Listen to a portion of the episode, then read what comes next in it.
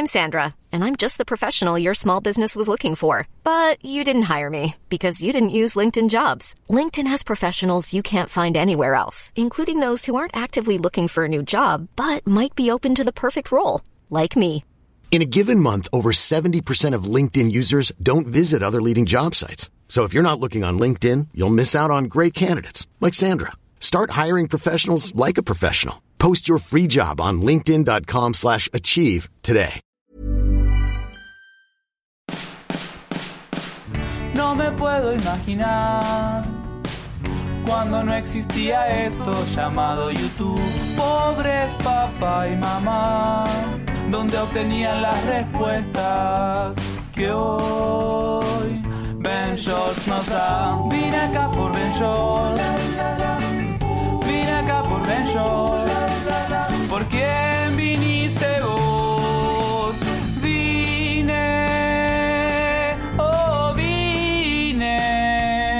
por Ben Shorts. Hola, esto es Soliloquio de Ventures. Yo soy Héctor de la Hoya y el día de hoy tenemos de invitado a Luis Zamora, que está en proceso de grado como psicólogo. Hola Luis, ¿cómo estás? Hola, ¿cómo estás tú?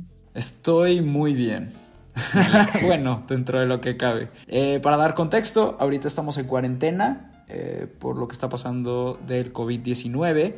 Entonces vamos a, a tocar un par de temas sobre, pues, cómo tratar una crisis, pero también hablar sobre ansiedad, depresión y demás. Sobre lo primero que me gustaría preguntarte es sobre la baja autoestima. ¿Qué hacer si me siento poco suficiente? O si no me siento suficiente. Muy importante comenzar a, a preguntarse qué es ser poco suficiente, ¿no? Realmente si es un, un problema de, de, qué o de dónde viene la situación de sentirse poco suficiente, porque suena algo muy general, ¿no? Ser suficiente para quién o para qué. Una sensación que es muy válida y es muy normal y muchas veces se sataniza pensando que es algo que uno debe evitar sentir, que uno siempre debe dar lo mejor de, de sí mismo y siempre estar con una sonrisa frente a muchísimas situaciones y pues no siempre es válido. Normalizar la idea de sentirse mal está bien, sentirse poco suficiente frente a ciertas situaciones está bien, pero no quedarse simplemente en autocompadecerse y decir, vale, tengo baja autoestima o no considero que soy una persona valiosa o suficiente para muchas personas o para múltiples situaciones. ¿Quién me dice eso? Yo soy la persona que piensa eso o alguien me hace pensar eso, además de, pues de, de, de múltiples situaciones como el trabajo, es la escuela. Básicamente cuando hablamos de autoestima y de todas estas formas en las que nos tratamos a nosotros mismos, a mí me gusta utilizar una metáfora respecto a un libro y es que básicamente nosotros reescribimos y escribimos lo que nosotros somos y cómo queremos contarnos a los demás. Esas etiquetas que nos ponemos frente a no ser suficiente o tener baja autoestima es el título que le ponemos al libro de nuestra vida. Entonces es como, ¿quieres contarte de esa manera? ¿O qué puedes hacer para contarte y narrarte de una manera totalmente distinta y liberadora? Ponerte un título que valga la pena o de un libro que sí abrirías, ¿no?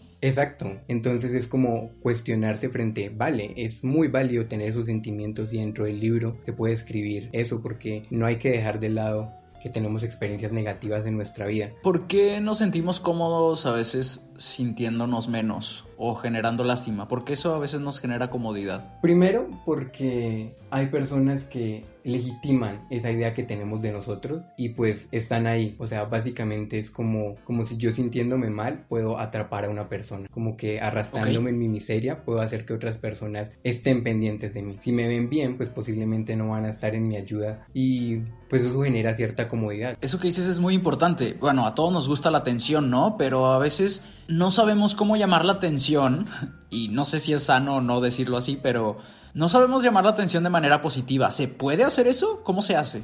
Claro que sí, y eso se llama comunicación asertiva. Y es algo que okay. debería ser parte de todas las formaciones educativas desde el colegio hasta la universidad. Y es de parte de poder comunicar lo que sentimos, poder pedir ayuda de la manera correcta, recibirla y también evaluar ese tipo de ayuda. Entonces es como, hoy me siento triste y decirle a alguien, me siento triste por ciertas razones y en este momento me gustaría que tú estuvieras conmigo, un ejemplo. Entonces, muchas veces eso es lo que hacen los memes, ¿no? Decir, ah, yo soy así o, es, o así me siento, me identifico con, aunque muchas veces es algo negativo. Sí y no, precisamente. Evaluar, digamos, cosas como la tristeza o como, o como sentirse mal como algo negativo, siento que es contraproducente, porque es válido y es válido comunicarle a la gente que uno se puede sentir mal, porque en estos tiempos eh, pensar en sentirse mal o en decir que uno está triste es súper prohibido, porque siempre uno tiene que estar con la mejor actitud ante cualquier situación y pues no, realmente no. La idea es que los memes, todas estas situaciones de redes sociales, lo que hacen es tergiversar el verdadero sentido pues de cómo me siento, ¿sí? O sea, yo puedo hacer un meme, pero además de, como, de compartir ese meme que estoy haciendo por mí mismo, o sea, estoy esperando que alguien se preocupe por mí y en un comentario me diga, ¿quieres hablar? O yo realmente estoy buscando la ayuda de una manera efectiva. Y es como, bueno. Claro, o puedo enviar ese mensaje de decir, oye, necesito hablar. Sí, pero ese mensaje es difuso y ahí va la comunicación asertiva. La gente no va a entender tu mensaje si no eres claro enviando ese mensaje. ¿Y qué pasa si me siento bien? Eh no, no tengo ninguna razón por la cual eh, llamar la atención de una manera negativa, por así decirlo, pero aún así quiero atención. ¿Qué, cómo se, ¿Qué pasa con eso? Con las personas que igual, como dices, tienen todo, pero no tienen atención y eso hace sentir un vacío. ¿Qué se puede hacer ahí? O sea, ¿cómo se usa la comunicación asertiva en, este, en ese momento? Precisamente es comunicar qué siente, ¿sí? O sea, si realmente está feliz y conforme con lo que le está sucediendo en este momento de su vida, pues comunicar eso. Estoy bien, pero me siento solo. Eso puede ser. Entonces es como, vale, en este momento tengo muchísimas cosas y eso es llamado como privilegios, pero me falta algo, comunicar eso, me, me siento solo, podrías estar conmigo, decirle a las personas, podrías hablar conmigo, podrías eh, acompañarme, podrías, o sea, la idea es siempre de la comunicación asertiva acompañarse de una emoción, de una causa de esa emoción, de ese sentimiento y de una exigencia, por decirlo así. Un ejemplo sería, eh, me siento solo porque hace mucho no hablo con nadie. ¿Podríamos hablar hoy? Claro. Las personas no lo hacen porque... El...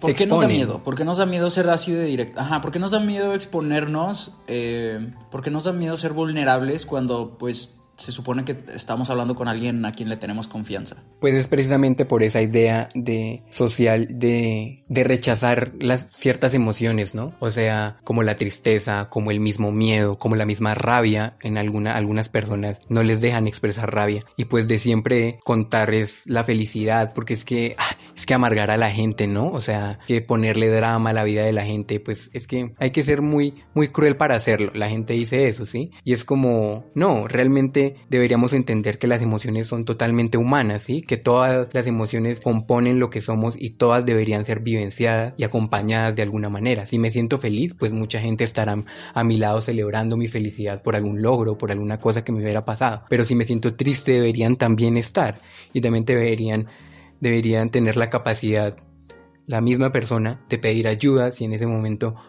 no lo, no, no se siente cómodo con esa emoción o no sabe cómo manejarla. Pero ese tipo de cosas no lo hacen porque sentirme triste es hacer sentir mal a otra persona, es eh, compartir cosas que posiblemente no me gustan y ese tipo de cosas socialmente no se ven bien y nos han enseñado que deberían ser muy privadas. Entonces mejor no lo digas, mejor no molestes a las personas y pues es muy es triste pensarlo porque pues están restringiéndonos a hacer de una forma muy muy determinada. Nos están presentando una normalidad que no es normal.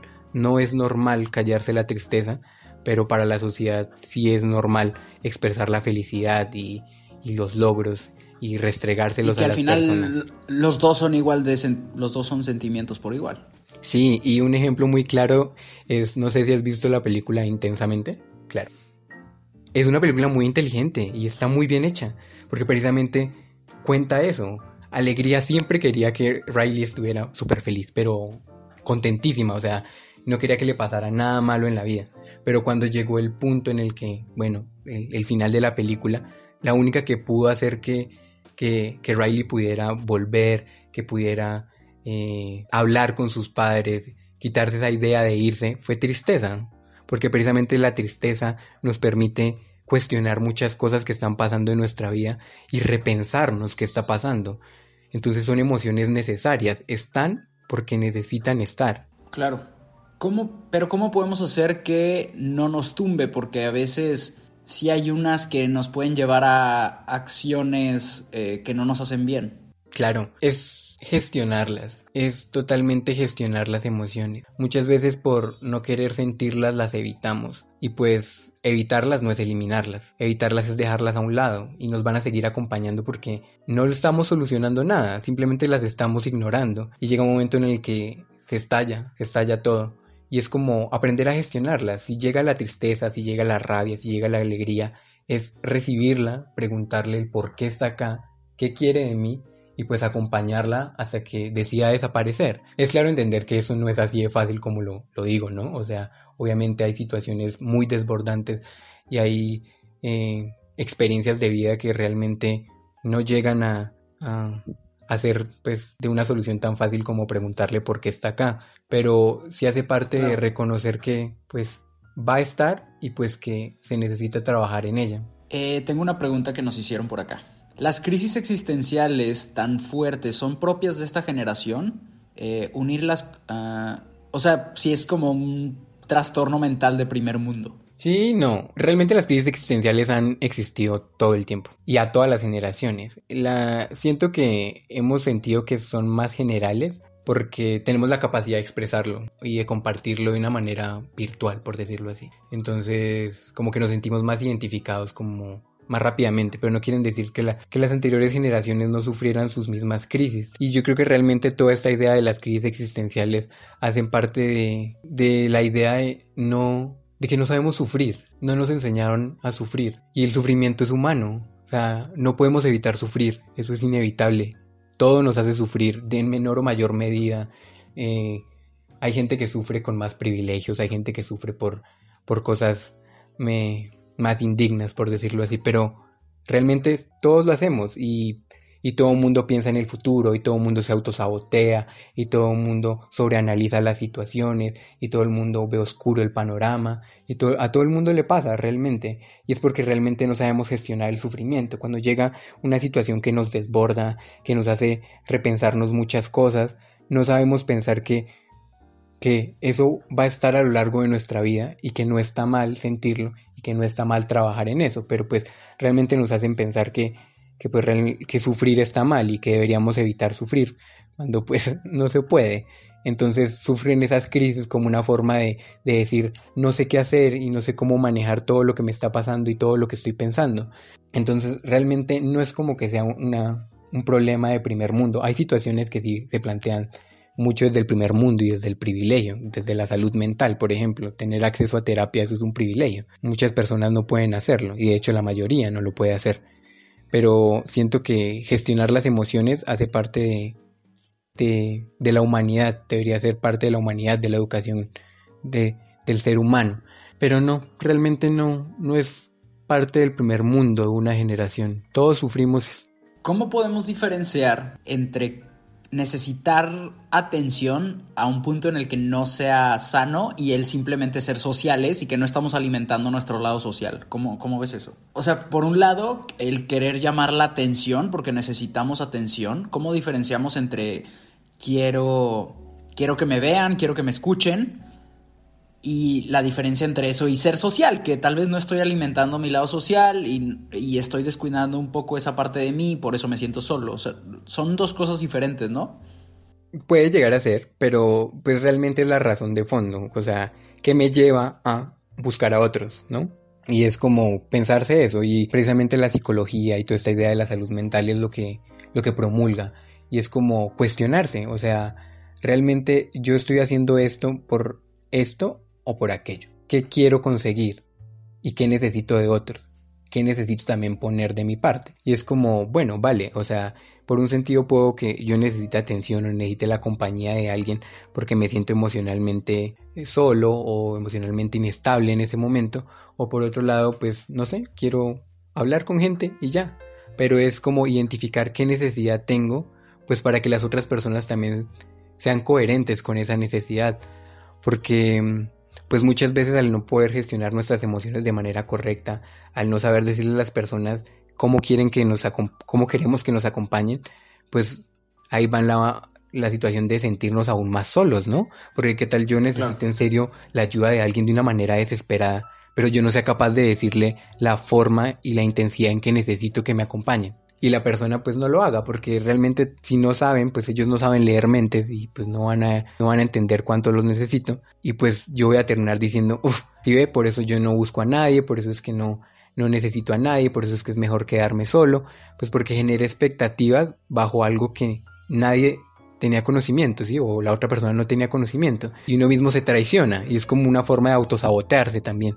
¿Cómo puedo diferenciar entre depresión y falta de motivación? Entre depresión y falta de motivación. Bueno, la falta de motivación es muy particular, o sea, como que va dirigida a un punto en, de, de nuestra vida, por decirlo así. Entonces, no sé, eh, eh, no me gusta mi trabajo, odio mi trabajo y no me motiva a ir a trabajar. Entonces es como el fragmento de la vida de la persona que no tiene motivos para actuar. La persona, la falta de motivación es no tener motivos para hacer algo. Eso puede ser, eso es la desmotivación particularmente. La depresión, cuando tú hablas de depresión es porque ya es muy generalizada la falta de motivación. O sea, en muchísimos aspectos de tu vida no tienes ganas de hacer absolutamente nada.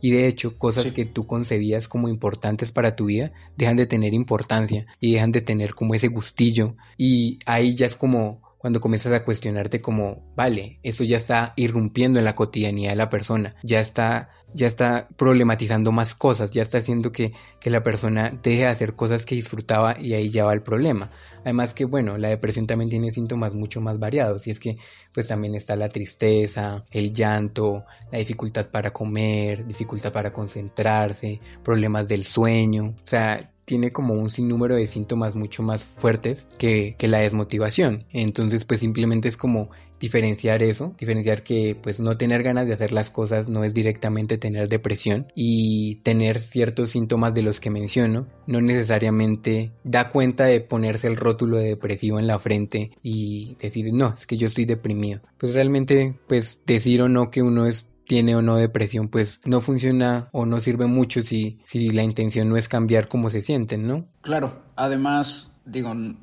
no te puedes auto, así como no te debes de automedicar, no puedes auto, ¿cómo se dice? Diagnosticar, autodiagnosticar. Autodiagnosticar, exacto. Pero la gente lo hace y lo hace muy comúnmente, más de lo que cree. Entonces ya averiguan los síntomas, pues internet nos da esa posibilidad de saber que, cuáles son los síntomas de la depresión o de cualquier otra alteración y y se pone el rótulo y eso también llega a ser contraproducente porque muchas veces lo que hace es uno agravar los síntomas porque digamos yo estoy desmotivado pero es que leí que las personas depresivas además de desmotivados eh, no comen. Pues entonces pues para completar el cuadro pues entonces yo dejo de comer. Van siguiendo sus propias claro lo, lo empiezan a ver como una receta para sí ser eso que dijeron que eran y que el título de su libro sí sea real Literal, exact, es, es, exactamente eso. Entonces es contraproducente porque ¿qué sentido tiene que yo tenga un rótulo en la cabeza que me diga que es depresivo? A mucha gente le funciona, ¿no? O sea, no quiere decir que, que, que la gente no lo hace con intenciones mucho más perversas, pero pues ¿qué sentido tendría, sí? ¿Y para qué voy a hundirme más en la depresión si es algo de lo que, que yo mismo valoro como algo malo? Pero pues realmente la gente lo hace y pues la recomendación es no hacerlo.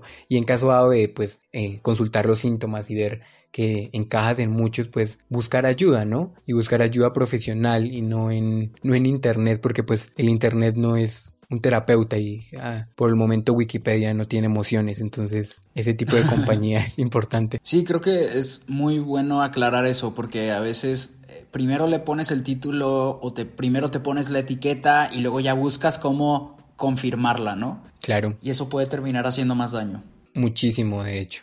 Yo no soy fan de las etiquetas ni de diagnosticar absolutamente a nadie. Si la persona ya me pregunta como qué puedo llegar a tener, pues, pues uno le dice, ¿no? Pero antes, pues realmente no. Porque eso también legitima conductas, ¿no? O sea, como ponte a pensar como, como no sé. No es que hoy no me paro porque es que yo soy depresivo. Y es como, ah, claro. No, yo hoy no como porque es que yo soy depresivo. Ah, no, es que yo no, yo no tengo por qué tratar bien a la gente porque es que yo no, yo no controlo mis emociones, yo tengo depresión. Lo siento. Y es como, pues realmente si eso se vuelve un justificante para que tú hagas las cosas mal, pues realmente no tiene sentido que te pongas esa etiqueta. Un ciclo o un círculo vicioso, ¿no? Sí. Muy bien. Pues muchas gracias, Luis. Estuvo muy, muy chido este capítulo, muy completo y creo que quedan bastantes consejos o tips para seguir, sobre todo eso de autodiagnosticarse y, y, el no negar ciertas emociones. Sí, claro. De hecho, no negar ninguna, ninguna emoción. Sí, no ciertas, ninguna. Muchas gracias, compartan este episodio, espero que les haya servido y nos escuchamos en el próximo episodio de Soliloquy Ventures. Gracias Luis. A ti por invitar. Chao. Vine acá por Ben. Vine acá por Ben. ¿Por quién viniste vos? Vine, oh vine acá por Ben Shorts. Selling a little or a lot?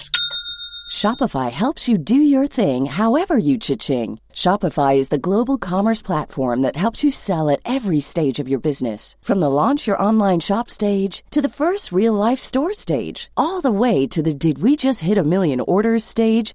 Shopify is there to help you grow. Shopify helps you turn browsers into buyers with the internet's best converting checkout. 36% better on average compared to other leading commerce platforms because businesses that grow grow with Shopify. Get a $1 per month trial period at Shopify.com slash work. shopify.com/work.